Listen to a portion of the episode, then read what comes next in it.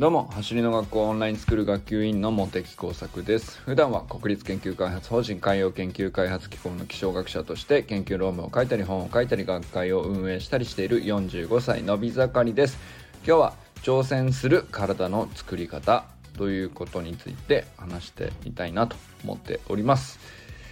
本題に入る前にお知らせをします。走りの学校 YouTube チャンネルでは毎週月曜日水曜日金曜日の20時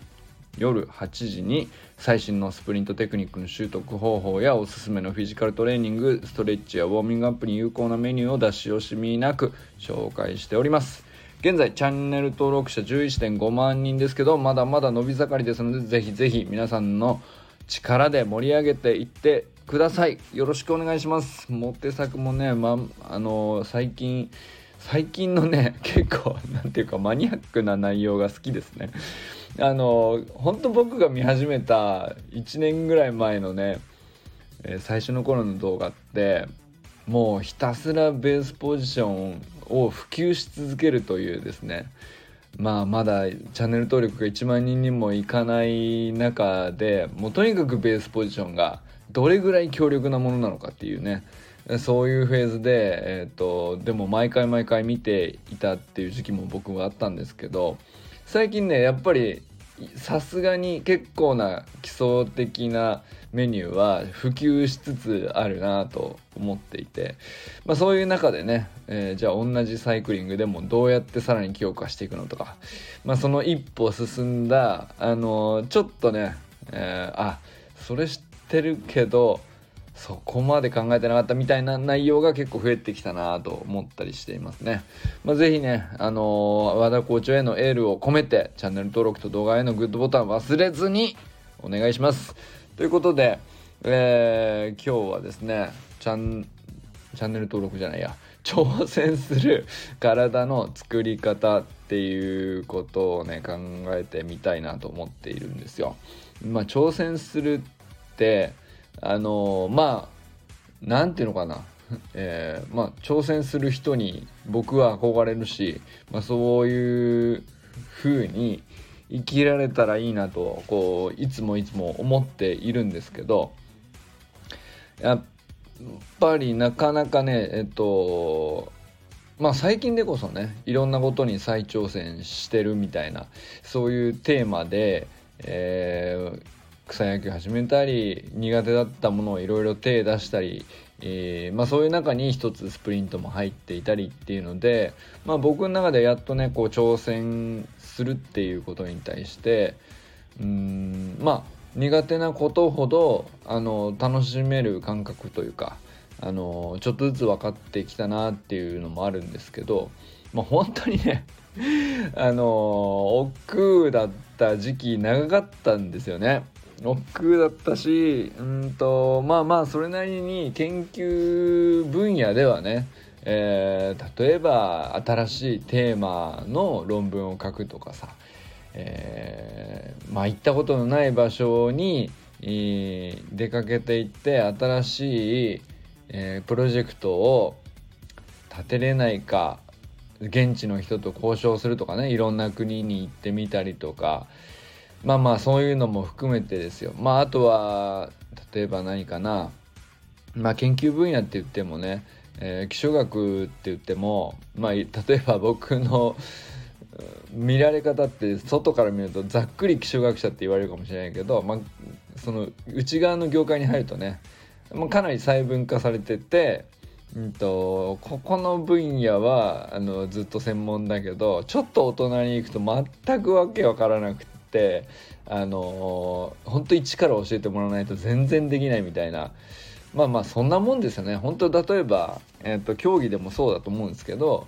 いやもうそんな 100m 走るのと 800m 走るのなんてそんな変わんなさそうでしょって多分ねど素人だったら言うと思うんですけど全然違う競技じゃないですか。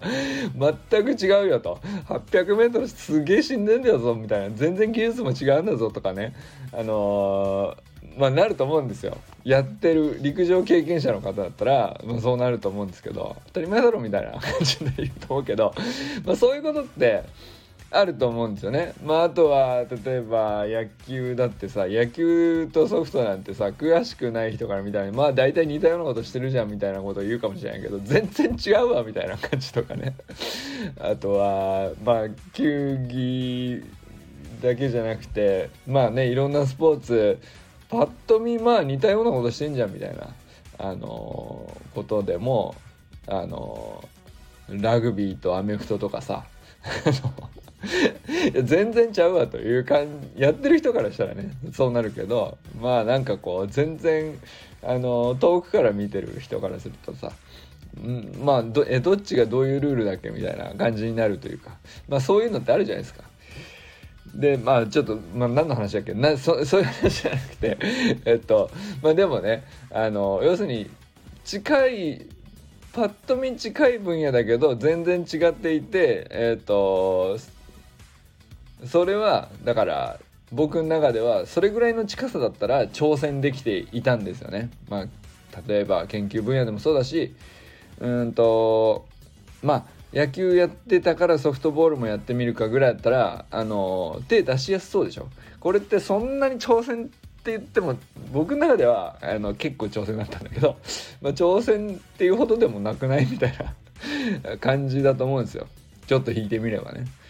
だけどまあまあ完全にさその競技全然違うなみたいなえー、とバドミントンとかあとはなんだテニスとか、えー、それとスプリントとかっていうのはもう完全にやったことないぞと。もともとちょっとはやったことのある競技からすると全然違う動きだぞっていうようなやつに、えー、挑戦できるかっていうとまあ普通なかなか手が出ないというかあのー、億劫になるというかちょっとね試しにやってみるぐらい遊び感覚でやってみるぐらいいいんだけどなんかそれのトレーニングを 1+1 から積んで積み上げてみたいなことってなかなかの挑戦だと思うんですよね僕がね。あの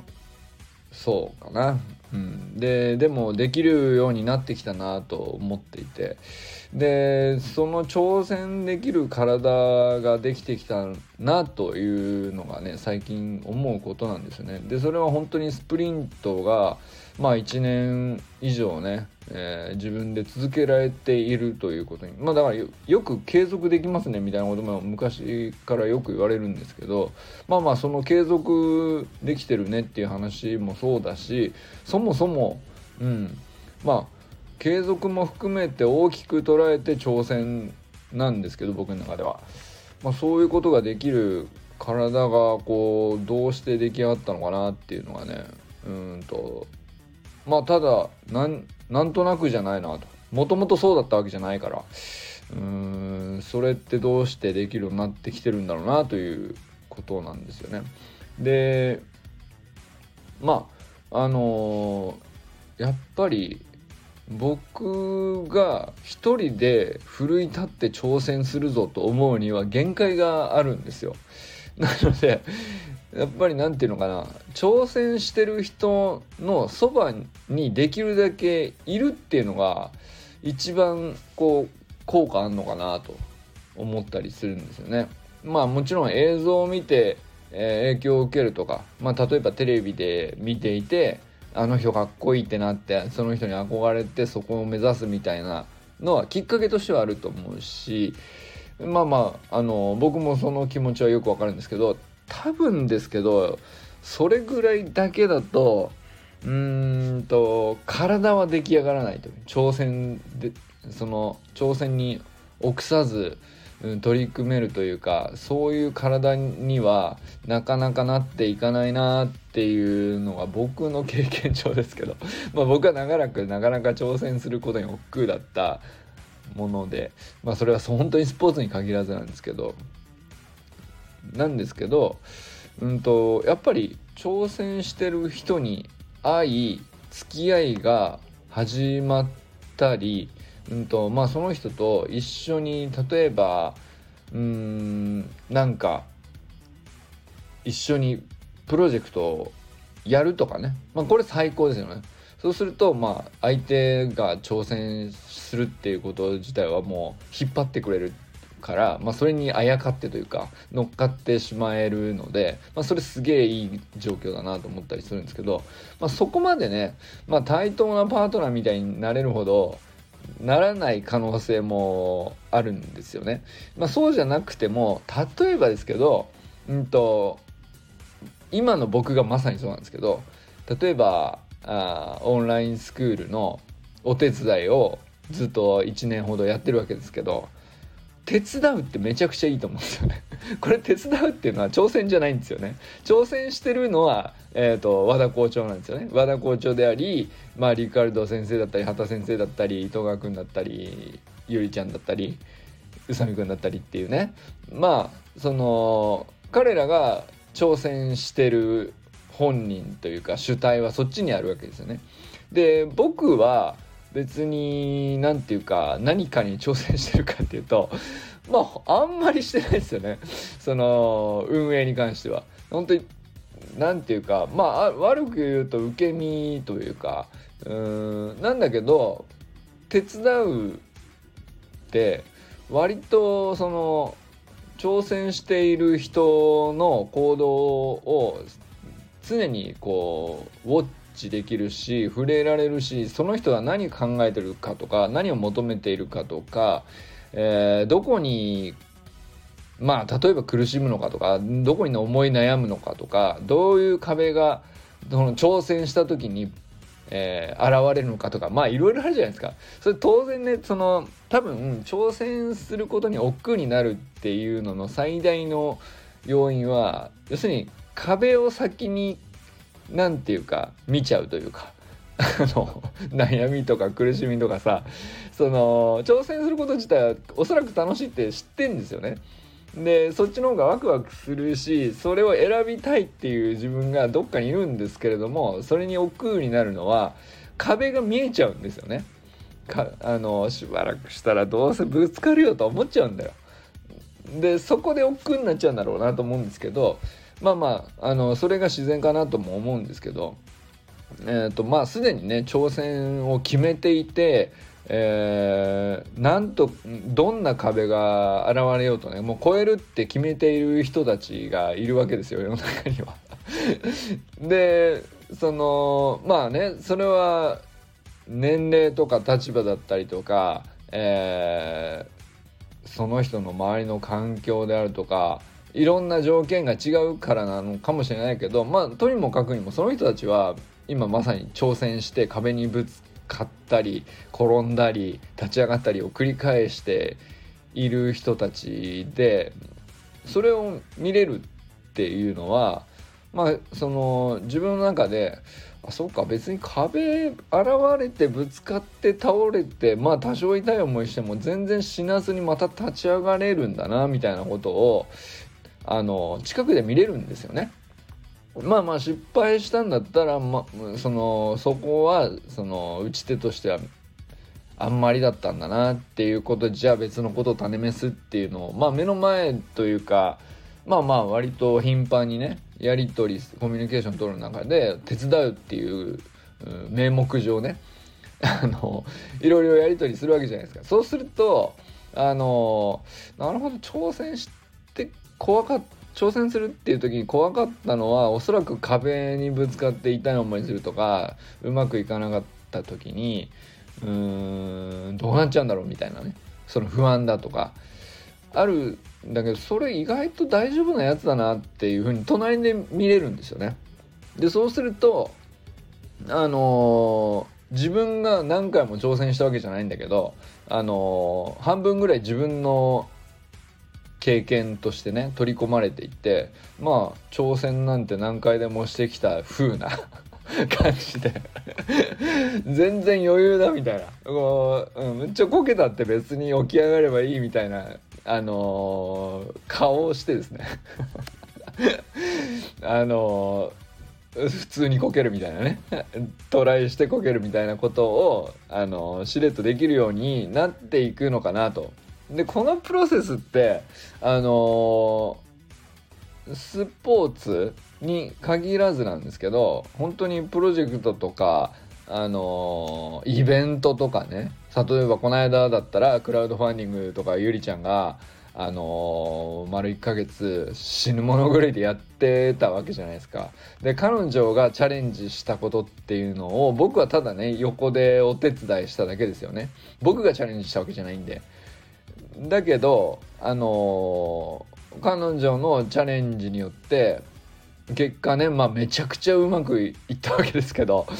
でも途中ねそりゃしんどい期間もあったと思いますよ。でまあ実際あったわけですよ。彼女は全然寝れない日もあったって毎日言ってましたからね。あの寝れずに準備してここまでやってみたいな。でもそれでもこれが抜け落ちててみたいなことを延々繰り返して準備してたんですよね。それ見てるわけよ。でそうするとやでもちゃんととにもかくにもこううんと乗り越えてさ一つ一つ。で最後まで走り切ってえー、何パーセントだっけ？560%以上ね達成率かましてさ。いやほんとかっこいいなと思いましたけどまあだからああいうことを起こしている人たちのそばにいて手伝うっていうのはめちゃくちゃこう挑戦する体をこうちょっとね下地を作るというかそういうのに役に立つんじゃないかなっていうふうに思いましたね。まあだから例えば東学になったらレーサーズを新しく立ち上げるとかさあの 軽く言ってるけどそんな簡単な話じゃないんだと思うんですよ。いや分かんないけどね僕はその直接運営の内情とか知らないし、うんと何人どういう人がどれぐらい集まってって練習のたんびにねあのみんながどういう様子なのかとかはあの直接見てないから、まあ、どういう大変さがあるかとかは知らないけど、まあ、絶対あるじゃないですかそのきついだろうしね練習だって。で教えるっつったってそういうレベルの人を教えるのとさあの今まで練習会で一般的にほとんどスプリントテクニックを知らない人たちを教えるっていうのとはまあやっぱ訳が違うからね。それは大変だと思いますよいろいろ。とかね。あの、まあ、あらゆるチャレンジがこうそこら中に走りの学校に入ると転がってるわけですけど。でそうやって手伝うとねいやいやほんとなんかあの自分の例えば普段まあちょこっとしたねあのお仕事上のチャレンジとかあるわけですけどちっぽけに見えるわけですよ。大したことないなと まあまあ別にちょっとミスったところで俺あのクビになるわけじゃないしねみたいなことばっかりだからねそのだけど今までだったらこう先延ばしにしてたかもしれないなっていうことがねやっぱりあの手つけやすくなってきてるなとか思ったりその仕事そのしなんていうのかな仕事上非常に最近なんていうかいい影響を感じたりしてるんですよね。あのまあまあだからコミュニケーションとかもさやっぱり抜群に上手い人たちばっかりが集まってるからね走るの学校って。やっぱり学ぶことだらけでそれってそのそういう人たちからまあそういう人たちのやり取りをこう普段うんうんとお手伝いしながら、ま、自然に学べちゃうんだと思うんですけどそうするとまあなんかこうね仕事上の会議とかだって勝手にうまく前よりいってる気がするしね。あとはね別に仕事じゃなくてもいいんですけど本当になんだご近所付き合い的な 話とか。あの本当にねまあだからスプリントってって一言で言うとさ基本的にはもう個人競技で孤独に一人で淡々とこう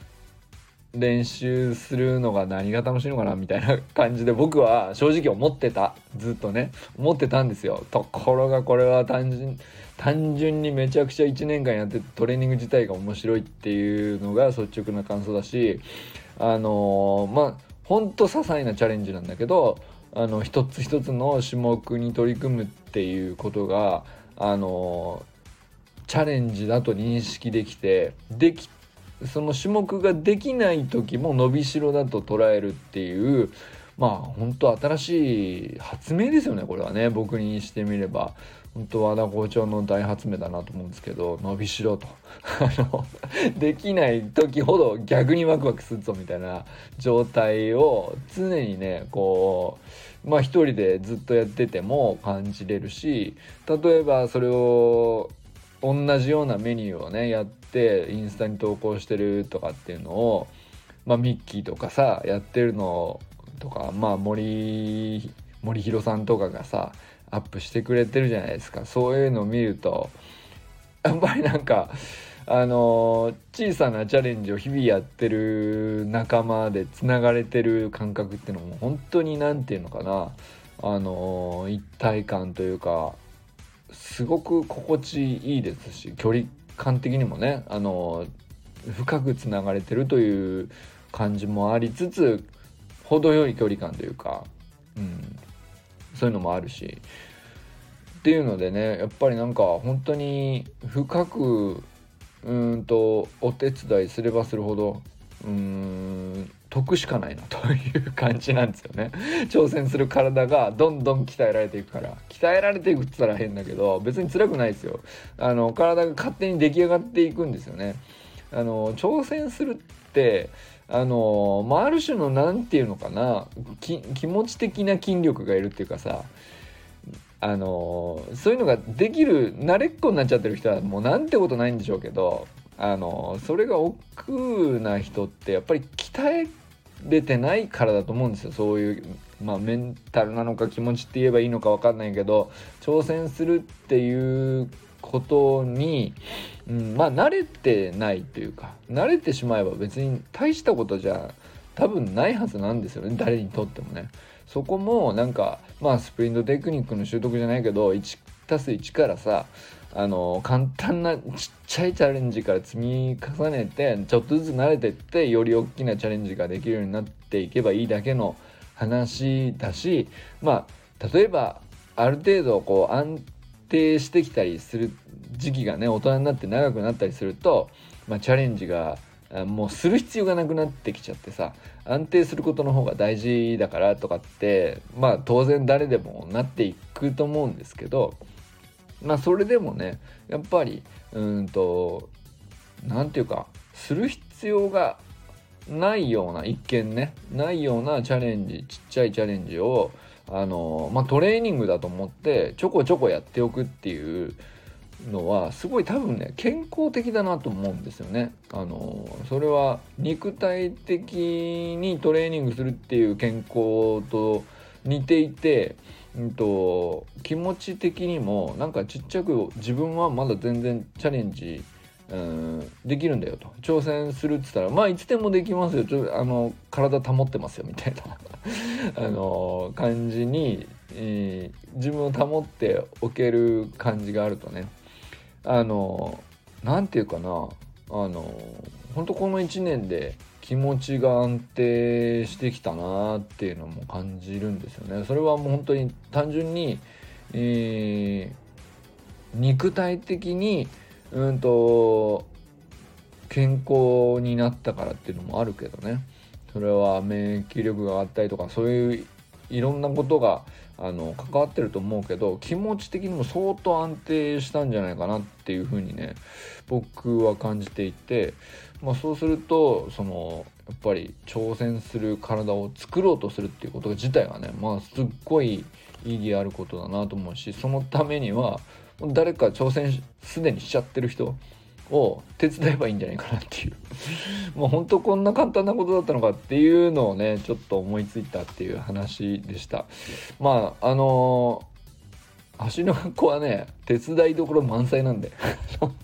もしねあのちょっと私はこういうのでいいんで手伝うことないですかねみたいな。あのもしあったら是非僕にメッセージください。多分ね。あの何かしら皆さん手伝う余白あると思いますよ。僕は別にねその何の権限もないからあのじゃあこれやってとか全然言える立場でも何でもないですけどうんとまあ結構ねあの各練習会にしても講習会にしてもさオンラインスクールにしてもそうですけどあのー、こんな何て言うのかなまあ全然大手がやったピチッとしたサービスとかじゃないしねフィットネスジムみたいなやつでもないしさあのー、まあ結構ね手伝っちょっと手伝ってあげるだけでめちゃくちゃ楽になるとかちょっと手伝ってあげるだけでめちゃくちゃ講師の方々に感謝されるみたいなあのー、手伝いどころっていうのかな。まあそれ多分無数にあると思うんであのー、でそれと引き換えにねあの手伝ってあげますよっていう体であの無償であのリカルさんのファンなんで手伝いますみたいなことを言って結局引き換えにですねあの挑戦する体を手に入れるうんまあチャンスというかね。それを あの報酬として受け取れるみたいな感じでいくとねあ僕結構いい話なんじゃないかなと思っちゃったりして。いや別にあの全然何の権限もなく言ってますけどね。はい、でもまあ僕の実体験としてですね。僕自身もあの走りの学校をお手伝いするきっかけっていうのはあの単純にあの去年の今頃ですけど走りの学校始まって数ヶ月して うん、人数がどんどん増えつつある時にあの最初の数十人の時はあのまあこの感じでラフにやってても全然大丈夫だったんだけどどんどん新規が増えていく時にあの全然整理つかないみたいな感じになってた時期があったんですよ去年の今頃ね。その時にいやまあまあちょっとその目元から整理大変でしょうから何か手伝えることあったらやりましょうかみたいな感じで僕からあのしゃしゃり出たというかあのこうちょっとねメッセージしてあもう本当に追いついてないんです。回ってないんです。みたいな感じのやり取りをしてですね。ああなるほど。畑先生が寝ずにやってんのねみたいな。じゃあまず畑先生に寝る時間を作っていただくためにちょっと何人かあのミッキーとかね僕とか奈くんとかで、えー、手伝ってあのうまく回る体制整えたらあのあとは全然他何もいらないんであのとにかくねあのトラブル変に増えるようなことがあったらさあの生徒としてもさ僕ら全然いいことないわけだからちょっと手伝うぐらいでそれが減るんだったらね全然やりますよって言ってあのそれでミッキーとかさ奈くんとかあの僕とかであの手伝い始めたみたいなそういう感じの経緯があって、うん、まあだからでもあのまあ本当に大変な時だったからね僕はそれを思いついたんですけど別にそうじゃなくてもねある程度こうまあうまく回ってる時でもまあ不完全なところなんで無数にありますから。こんな胸張っていうことじゃないんですけどオンラインスクールもさこの情報が見づらいとかさあのー、もうちょっと分かりやすく整理できませんかねみたいな話ってまだまだあのー、散々あるんですよ。あります。正直ね。ありますけどあのまあ例えば、えー、オンラインスクールだけじゃなくて練習会とか講習会とかあの同じ走りの学校がやってる授業なんだけどうんとあまりそのサービス間で、えー、連携があとちゃんと取れているかっていうとまあなんか情報が伝わりきってないであそれ知らなかった行けばよかったみたいな感じになることって結構あるんですよね。でまあ多分ねそのもうそこまで あの一人一人に、えーと、お伝えできるほどのマンパワーがないんで走る学校はねこうほんと一部の講師の方々が一生懸命やってるっていう感じだからあの全然その事務方の運営スタッフさんとか全然いないですしまあまああの えみ先生とかねほんと大変だなと思うんですけどあのなんでね多分めちゃくちゃ喜ばれると思うんで。はい。あの挑戦する体をちょっと作りたいんでっていう下心丸出しでお手伝いしてみるのもいいかもしれないですね。何、まあ、何って言われるかもしれないけど。まあまあでもその下心でちょっとお手伝いするみたいのは結構楽しいかなと思います。僕は個人的にはね自分はやってみてよかったなと思ってますしあのすごいおすすめです。よかったらねあのそうですね。あの トレーニングのメニュー受け取るだけじゃちょっとチャレンジとして飽き足らないというねあのもうこういうなんだったらもっと理解を深めるためにも中身を知りたいっていう下心もありだと思いますよ。それも含めてねいやなんかあの一緒に手伝ってみませんかっていうお誘いになっちゃってますね。なんかこう スカウトしてるみたいな感じになっちゃってるけど。まあまあでもねまあこれは実体験として単純にお伝えしたかったのは挑戦する体の作り方としては挑戦してる人たちの近くに行ってちょっと手伝ってみるのが僕はいいんじゃないかなっていうふうに思ってるっていうことですね。はい。ということでこれからも最高のスプリントライフを楽しんでいきましょう。 Vamos。